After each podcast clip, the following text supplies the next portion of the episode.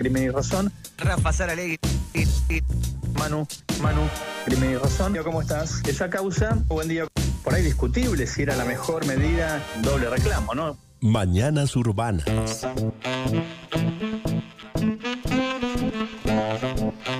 Son las 9.40 minutos, seguimos en el jueves de Mañanas Urbanas, ya lo tenemos a Rafael Saralegui. Buenos días y bienvenido. Escuchamos, lo escuchamos, no lo escuchamos en realidad, Rafa, lo escuchamos medio lejos, a ver. A ver, a ver ahora. Ahora te escuchamos, ahora sí, ahora te escuchamos, Rafa, buenos días. Buen día, Manu, ¿cómo va? ¿Todo bien? Bien, acá estamos, feliz día por el Día del Periodista ayer. Bueno, Manu, gracias e igualmente, para vos también. Bueno, hacemos un poquito de, apenas un chiquitín desde este lado. ¿eh? El verdadero periodista aquí es, es- es Rafa. No, Manu, porque si- siempre yo a veces tengo esa discusión con algunos colegas, compañeros de radio, y dicen, no, yo no hago periodismo. Bueno, hace- si tenés un micrófono todos los días y haces entrevistas y haces preguntas, bueno, cumplís la función de periodista, ¿no? Bueno, es un, Eh, es un poco, sí, es un, un poquito. Ah, sí, a mí me parece que sí. Sí, sí. Periodismo, viste, Manu, hace, bueno, unos años que es una carrera que se empezó, digamos, a profesionalizar, entre comillas, eh, con, con la proliferación de carreras de estudio, institutos, universidades y demás, ¿no? Pero, bueno, es un, era un oficio que, no sé, en la época de mi viejo, mi viejo era periodista, eh, prácticamente no había lugares donde estudiar periodismo. Y, y era un, un oficio, mi, ponerle, mi- a mi papá no le gustaba decir que era una profesión, sino más vale una cosa más artesanal, un oficio que, que se aprendía, digamos, en los lugares donde se trabajaba, en una radio, en un periódico, en una revista, en un canal de televisión. Medio como los oficios de, de, qué sé yo, manuales, ¿no? De un carpintero que le enseña al aprendiz y así, o, o a un mecánico. Sí, Eh, es que en realidad- un laburo que, que se va aprendiendo mientras se hace, ¿no? Sí, sí, y me parece que es una muy buena escuela esa también. Claro, porque aprendes, este, tiene de todo, ¿no? Porque aprendes con, también con las, con las manias y con, la, con las viejas taras que puede tener una redacción. Eh, pero es verdad, también se aprende como de otra manera, ¿no? Yo eso, tengo colegas todos ya de mi edad eh, y todos decimos, bueno, ¿cuánto ha cambiado el periodismo desde que, desde que arrancamos, ¿no? Pensá que cuando yo arranqué en el periodismo no existía internet, Manu, como para darte una idea, ¿no? Claro, había que, había que llamar mucho por teléfono, había que ir a, a buscar la noticia de otra manera, también la información, ¿no? Y mirá, cuando te pedían hacer una nota de, de con- contá quién es fulano de tal, tenías que ir al archivo del diario, o sea, ponerle algo que vos no conocías, ¿no? Algún personaje, alguna situación. Tenías que ir al archivo del diario a buscar eh, los recortes que había. Eso, el archivo era un lugar donde, donde, donde recurrías habitualmente, donde había poca gente, ¿viste? Trabajaban ahí dos o tres personas nomás. Eh, ibas a buscar la información ahí, o sea, no existía Google, digamos, ¿no? Entonces tenía que buscar otra fuente. Eh, me acuerdo, por ejemplo, en un momento me pidieron hacer una nota vinculada con el fútbol o con la política de Tomás Aducó, que es el nombre del estadio de, de Huracán. ¿viste? Y Ducó era un, fue un militar que intentó rebelarse en un momento, este militar, yo mal no recuerdo la historia, vinculado con el peronismo. Bueno, y la cancha lleva la nombre- el nombre de, de un militar, cosa que yo no tenía ni, ni idea, y hoy supuestamente si lo buscas en Google, en menos de 30 segundos ya tenés toda la info, ¿no? Sí, sí, eso ha cambiado y, y- y en pocos años, ¿no? En muy pocos años, sí, el, el cambio fue muy vertiginoso, ¿viste? Pero igual yo tengo hoy como una mirada muy, este, eh, ¿cómo te diría? Pesimista, ¿no? De lo que es el periodismo. Ayer lo hablaba con Yanni, mi compañera.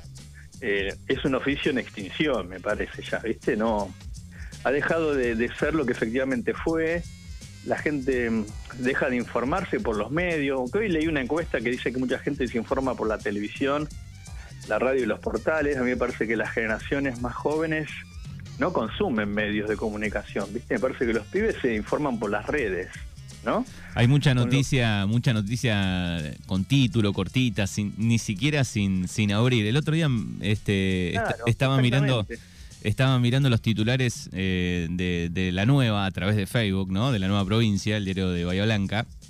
Sí. Y el título decía, eh, el tren se pasó de largo y terminó en Dufour, que es una estación que hay cerca de Bahía Blanca, porque se durmió Sí. el maquinista y el fogonero. Ah. Eso decía, eso decía el título. Entonces la gente empezó a poner abajo eh, que, Era los, e- que, los, que, lo- que los echen. Eh, ¿Cómo puede pasar esto? Hasta que alguien abrió la noticia y era de hace sesenta y pico de años. Pero entonces que era un ejercicio para probar qué pasaba, ¿no? Sí, si, no- si alguien ingresaba el texto, digamos. Sí, tenía la trampita que ya decía fogonero, digamos, ¿no? Una máquina de treno y un fogonero no existe más. Pero bueno, digo, ahí, ahí me, me ponía a pensar, digo, bueno, ¿cuántas veces la gente no abre la noticia, no? Se queda con ese título y ni siquiera abre la noticia. Y viste, es como la dictadura de los 140 caracteres de Twitter, ¿no, Manu? También. Eh, es leer un concepto nomás, ¿viste? Hay como... Por eso te digo que es un oficio en extinción. Poca gente me parece hoy que se toma el trabajo, ya no te digo leer el diario en papel, que es una un- efectivamente algo, creo que mi vieja solo lo sigue haciendo, que recibe el diario en, en la casa todos los días, pero la gente ya no compra el diario en papel, eh, algo que era, viste, la- una práctica habitual, sobre todo los fines de semana, los domingos, que venían las revistas y todos los suplementos. Eh, pero creo que tampoco en general se lee mucho el diario en el sentido de los portales eh, como una práctica habitual. Bueno, a la mañana me informo y leo, ¿no? Eh, creo que la, la práctica de consumo de información hoy va por las redes, ¿no? Por lo que dice Instagram, Twitter, Facebook, TikTok, me parece en las nuevas generaciones sobre todo, ¿no? Eh, y entonces, por eso te digo que como también en, en- puede tuitear efectivamente cualquiera, eh, que también es una cosa que está, por un lado está buena porque es una democratización de la comunicación, ¿no? O sea, efectivamente cualquiera puede tuitear, pero bueno, también tiene esos riesgos, que el que tuitea, tuitea cualquier cosa, ¿no? Sí, sí, Eh, se empieza a armar una bola de, de que la gente comparte Claro. de una noticia que es falsa y en horas Todo nada más, en horas Todo el nada más, pasa, ¿no? se hizo viral, sí, todo el tiempo. Bueno, así están los ¿Cuánto tiempos. tiempo- ¿Cuántas, ¿Cuántas veces vemos que matan gente que tiene que salir a decir, che, claro que, no, que no me morí, ¿no? Sí, sí, sí, todo el tiempo, todo el tiempo. Bueno, así está un poco eh, la situación hoy en día. Eh, vamos a, a Crimen y Razón, a la, a la columna de, de cada jueves. Eh, ¿Qué hay para hoy, Rafa? Mira, mano, hay un par de, de cuestiones, algunas que son de agenda, otras no tanto. Una de agenda es eh, una noticia de esta semana, de comienzos de la semana.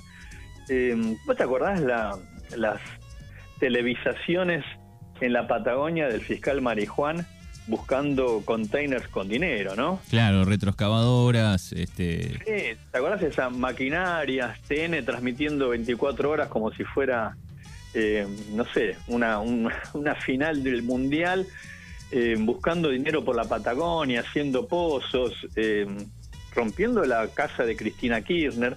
Todo lo que los grandes medios, por eso también haciendo relación con lo que te decían antes, descreo ya del periodismo, ¿no? Los medios más... eh, opositores al gobierno habían titulado como la ruta del dinero K, una causa en la que se iba a buscar el dinero que supuestamente Lázaro Báez había desviado hacia Cristina y, y Néstor Kirchner, ¿no? Bueno, una causa que duró años, esto que te decía, eh, fogoneada sobre todo por, eh, por el gobierno anterior, por TN, por Clarín, por La Nación, una causa que terminó en la nada, finalmente, Mauri- eh, Manu. Esta, esta semana el juez Sebastián Casanelo, el lunes, hace apenas un par de días, eh, decretó el cierre de la causa respecto de Cristina Kirchner. O sea, no había una ruta del dinero acá. no hay pruebas absolutamente nada contra Cristina, por lo menos ahí, ¿no?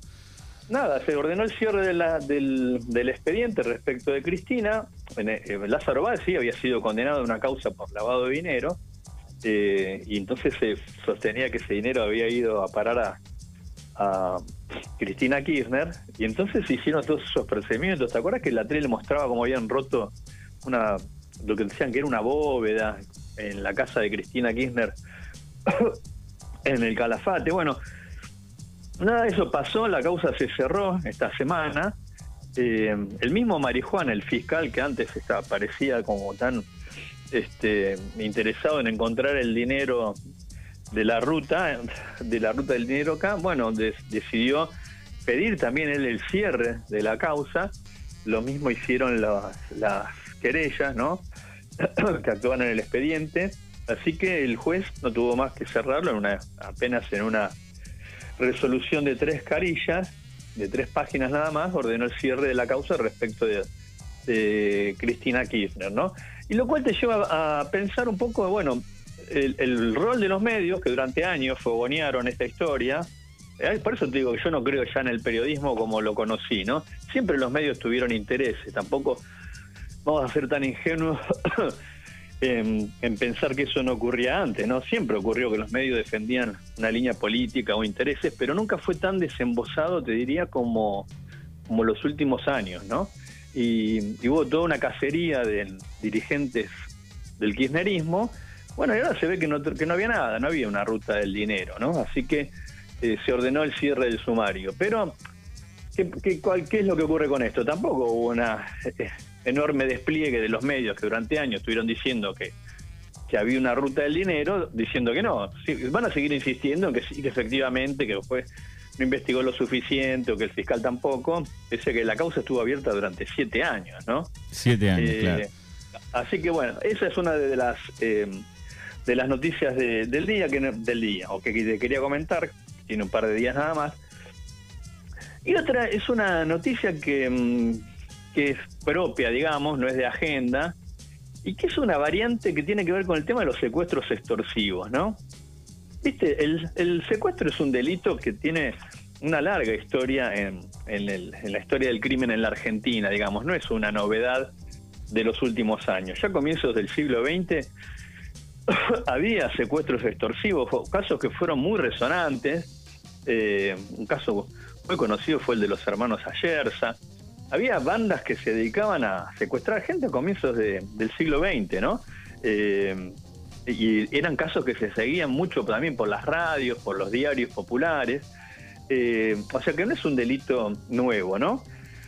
Pero tiene toda una historia, entonces todo un desarrollo en, la historia criminal argentina. Eso que te decía, a comienzos del siglo XX, después en los 70 los secuestros vuelven a resurgir, pero ya como una modalidad política de los grupos guerrilleros que recaudaban dinero de esa manera, ¿no? el, caso más eh, recordado, si querés, de los 70 es el secuestro de los hermanos Born por parte de los montoneros, ¿no? Eh, que habían... Eh, conseguido un rescate, de, se hablaba en su momento de 50 millones de dólares. Si eso es una fortuna, imagínate hace 50 años, ¿no? Era 10 veces más. Claro. Que fue el, secuestro que tuvo el como el, el monto más grande que se pagó, por lo menos en la historia argentina, ¿no?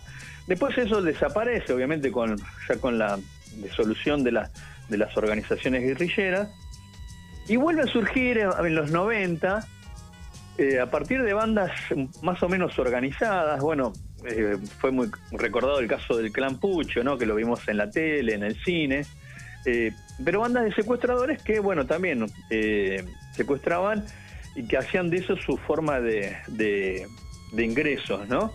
de, ingresos principal, era como su, su, la, modalidad a la que se dedicaban, ¿no? Bandas más organizadas, que porque para hacer un secuestro, por lo menos te tenía que tener cierta estructura. Tenías que tener un lugar donde guardar a la víctima, dos o tres personas que hicieran la inteligencia previa, esto de estudiar los movimientos de la víctima. Eh, después, bueno, dónde, dónde guardarlo, cuánto tiempo le iban a tener retenido, eh, las negociaciones, quién llevaba adelante las negociaciones. O sea, no es no es un robo, digamos, que dura un ratito y nada más, sino es un delito que, requiere, que requería cierta preparación. Bueno, eso después fue pasando, esas bandas se fueron desactivando, eh, fueron cayendo detenidos. Eso pasó, y después se pasó a un secuestro, lo que se llamaban los secuestros express, eran, te levantaban en un auto, te tenían ponerle dando vueltas durante 24 horas, te llevaban de un lado a otro, mientras se trataba de negociar un rescate que era mucho menor que los otros, ¿no?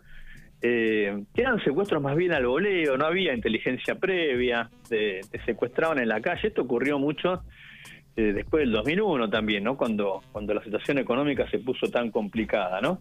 Bueno, esa, esos tipos de secuestros también empezaron a, desaparecer, a mermar, también con la con las eh, con las capturas de, de las bandas que se dedicaban a eso. Y, es, y, hoy prácticamente el secuestro extorsivo, tanto como el secuestro express, es, un delito que casi eh, desapareció. Esa es la, la, novedad, digamos, ¿no?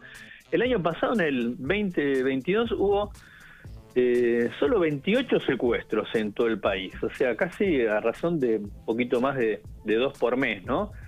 Que si vos lo comparás con otros delitos, es un número insignificante, ¿viste? Sí, sí, Es o con una- años con años anteriores, ¿no? Sobre todo pasando Claro. el, el 2002, 2003 ahí. Ahí había habido picos de, de- de cientos de secuestros al año, ¿no?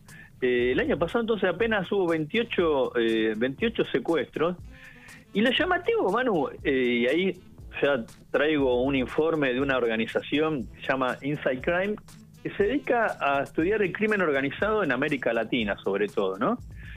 Y, y- y está, tratan de establecer una hipótesis, bueno, pero ¿qué es lo que pasó para que, el- que el del- este delito desaparezca prácticamente, ¿no? Bueno, y ahí viene una explicación que por lo menos a mí me llamó la atención, que lo vinculan con el tema de la inflación, ¿no?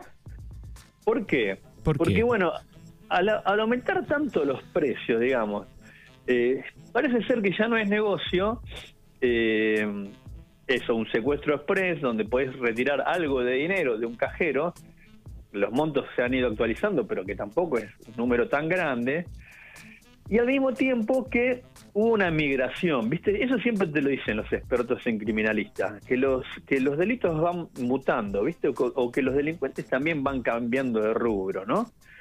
Que no se dedican siempre a lo mismo. Eh, entonces que la inflación también llevó a que se, muchos grupos, muchos eh, pequeños delincuentes se empiecen a dedicar más al narcomenudeo o al narcotráfico, ¿no? Eh, A veces más grande o más menor escala, entendiendo como que la droga es un valor de cambio, digamos, una moneda de cambio, que es como si tuvieras un commodity, digamos, ¿no? Que su precio aumenta eh, y entonces se convierte en una cosa, un- una, un negocio como más lucrativo. Y ahí eh, se respalda en el enorme crecimiento de detenidos justamente que hay eh, por tráfico o, o venta de drogas, ¿no? Como que, de, que, como que hubo una mutación, que las bandas que por ahí se dedicaban al secuestro express empezaron a dedicarse ya en los últimos años a- al narcomenudeo o tráfico de drogas en una escala un poco mayor, si querés, ¿no? No sé si, si el informe lo habla, también pienso en la tecnología, ¿no? Como eso también ha ayudado un poco a que eh, sea un poco más difícil, es más fácil que te que una cámara eh, te tome una imagen, que te sigan, digo, es un poco más, este, hay muchas más cámaras que antes también, ¿no? Pienso. Hay muchas más cámaras, hay, hay, hay técnicas de, de- investigación que se han ido desarrollando, esto, la intercepción de teléfonos. eh, es más difícil, ¿viste? Levantar a una persona que no, eso, que no quede de registro, eh, que no te puedan seguir o rastrear por el mismo teléfono. Eh, todo esto también ha llevado a que se profesionalice la investigación eh, policial, ¿no? Entonces es un delito que prácticamente prácticamente desapareció. Y en un momento fue también, era una cosa muy preocupante, ¿viste? Era como, eh, como, como na- nada, que te robaran o que te secuestraran no era algo tan descabellado, digamos, ¿no? Había casos, noticias prácticamente todos los días. Sí, recuerdo el, era el, el padre de, mm, de, padre, de pa- del padre de Pablo Charri, por ejemplo, ¿no? 2002. Claro, ¿te- ¿te acordás? El caso de, de- de- del padre Pablo Echar, el caso de Axel Bloomberg, ¿te acordás que fue generó una movilización fenomenal, ¿te acordás? Miles de personas marchando al Congreso. El caso de pobrecito de, Axel, porque al pibe ese caso termina mal, lo terminan matando al chico.